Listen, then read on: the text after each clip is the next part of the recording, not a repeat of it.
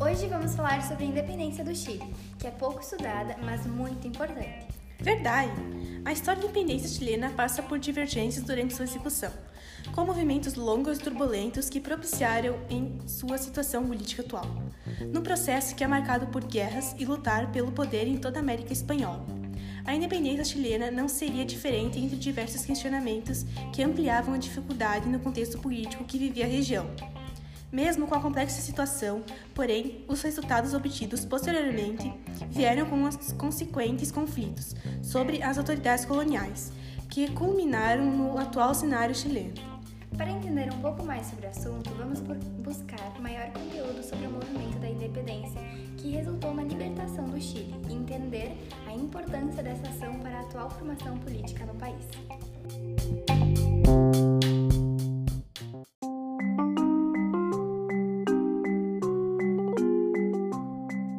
Vai ser muito divertido. Semelhante ao que ocorreu em outras colônias da Espanha na América, processo de independência do Chile foi marcado por inúmeros conflitos entre os espanhóis de nascimento, chapetones, que defendiam a submissão à Espanha, e os crioulos, elite local que desejava a liberdade. No contexto de crise em que as colônias espanholas viviam após a prisão do rei Fernando VII por Napoleão Bonaparte, a notícia da Revolução de Maio em Buenos Aires chegou à capitania do Chile causando alvoroço. Para quem não sabe, a Revolução de Maio foi uma série de eventos que ocorreram entre 18 e 25 de maio de 1810, na cidade de Buenos Aires. Uma reação direta à Guerra Peninsular. Foi a primeira revolta bem sucedida no processo da independência da América do Sul. Exatamente. Essa revolução se repercutiu muito no Chile. De um lado, os crioulos patriotas se entusiasmaram e passaram a desejar a formação de uma junta de governo em Santiago. De outro, os chapetões, realistas, sentindo-se ameaçados, buscaram se fortalecer e passaram a perseguir os patriotas. Um jornal chileno chamado Aurora de Chile, redigido por um sacerdote chamado Camilo Henriques, foi um dos principais instrumentos que propagaram a ideia da independência, que se tornou função de desavenças entre o governo e o povo. Teve o apoio da Igreja Católica sobre o controle político das elites, mas consequentemente se expandindo ao ideal social.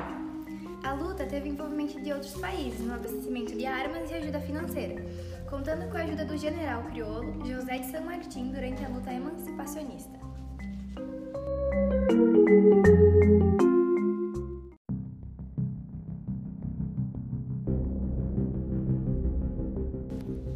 Nesse momento, o Cabildo, Assembleia de Santiago, composto em sua maioria por crioulos, exigiu que o capitão-geral Francisco Garcia Carrasco explicasse a causa das perseguições. Carrasco, que se acusou a dar qualquer explicação, acabou sendo deposto. Em 18 de setembro de 1810, o Cabildo formou a junta de governo sob a presidência do crioulo Mateu de Toro e Zambrano. Apesar de jurar infidelidade ao rei Fernando VII, pela primeira vez um crioulo se tornava governante do Chile. A partir desse momento, golpes de Estado ocorreram e a guerra civil parecia imitente. Diante dessa instabilidade, a colônia vizinha, o vice-reino do Peru, governada por espanhóis, decidiu invadir o Chile, a fim de manter a ordem colonial espanhola.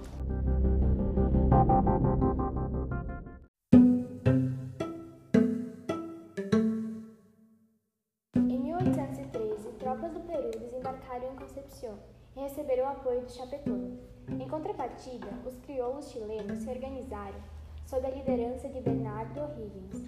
Sabem que eu acho Bernardo O'Higgins uma figura muito interessante. Eu também, Marina. Ele era militar e defensor da independência. Na Europa, tinha frequentado os meios intelectuais e políticos de influência liberal, juntamente com Francisco de Miranda, Simão Bolívar e San Martín. Verdade, meninas. O'Higgins é chamado de libertador do Chile e pai da pátria chilena.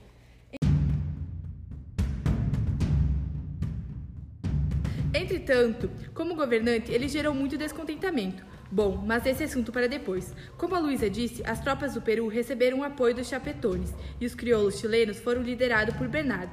Nessas primeiras batalhas, as tropas chilenas venceram os peruanos e o vice-rei do Peru buscou a negociação, retiraria os seus homens do Chile, desde que os chilenos mantivessem seus reis a Fernando VII. O'Higgins aceitou a proposta. Nesse interim, contudo, a situação política da Espanha mudara. O rei Fernando VII havia sido libertado e reassumido o trono, decretando que todos os defensores de ideais liberais deveriam ser punidos, tanto na Espanha quanto na América. É importante destacar que os meios de comunicação da época eram precários e a distância entre Espanha e Chile tornava tudo ainda mais difícil. Quando O'Higgins aceitou o acordo com o Peru, não tinha conhecimento de tais fatos. Em agosto de 1814, tropas partindo do Peru atacaram novamente o Chile, agora sob ordens diretas da coroa espanhola. Dessa vez, O'Higgins foi derrotado e, por isso, obrigado a se exilar em Mendoza, na Argentina. Juntamente com grande parte dos crioulos patriotas, as tropas espanholas, ao chegarem em Santiago, iniciaram um processo de perseguição violenta. Verdade, foi um horror. Sim, e serviu para aumentar a revolta local.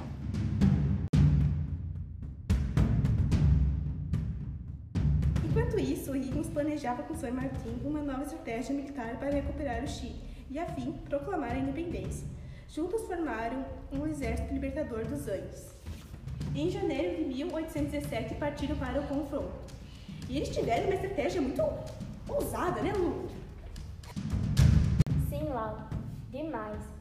Atravessar a Cordilheira dos Andes e dividir o exército em torno de 5 mil homens em seis batalhões que caminhariam em sincronia e atacariam o Chile em pontos diferentes, dificultando a organização das tropas espanholas.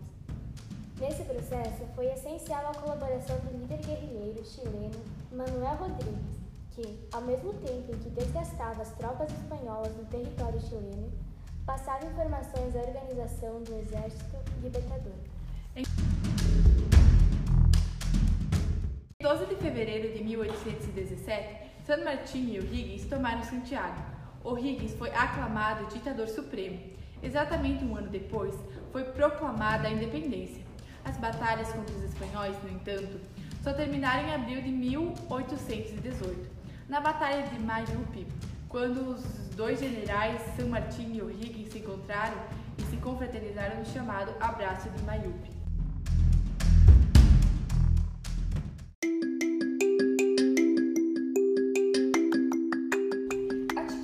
Título de curiosidade, vamos falar um pouco de como o Chile foi governado após a independência. Após a vitória de Maipú, em 5 de abril de 1818, a independência chilena se consolida, apesar de a resistência realista perdurar em algumas províncias até 1826. Um plebiscito restrito aprova o regulamento constitucional, que entrega nas mãos de O'Higgins o governo do país e a nomeação do Senado. O general governa então de maneira autoritária. Depois de abolir os títulos da nobreza, empreende melhoramentos em várias cidades, cria a escola militar e reabre o Instituto e a Biblioteca Nacional, enfrentando dificuldades econômicas e políticas. A Constituição de 1822, por exemplo, concentrava o poder de maneira quase absoluta em suas mãos. O'Higgins vê o des- descontentamento da população crescer.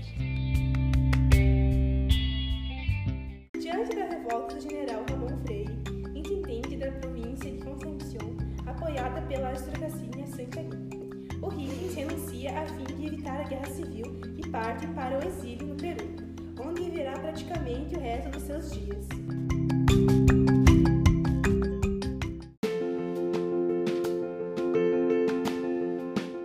Foi só o Chile que obteve feitos com a luta por sua independência.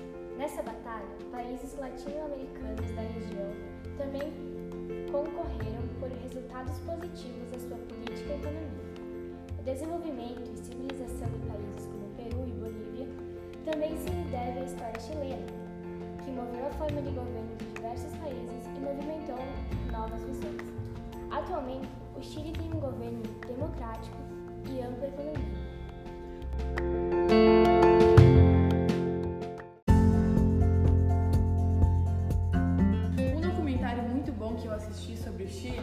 Se chama Independência Inconclusa. É uma reflexão e uma prospecção crítica da história republicana dos países latino-americanos e caribenhos, justo quando muitos deles lembram seus 200 anos de independência.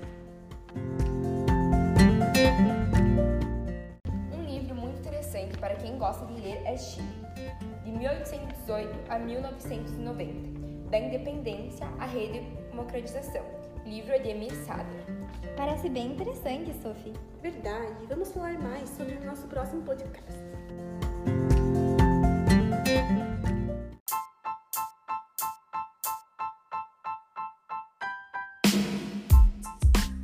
Então, hoje vamos encerrar por aqui. Obrigada por nos ouvirem. Tchau, até a próxima. Tchau! Tchau! Tchau!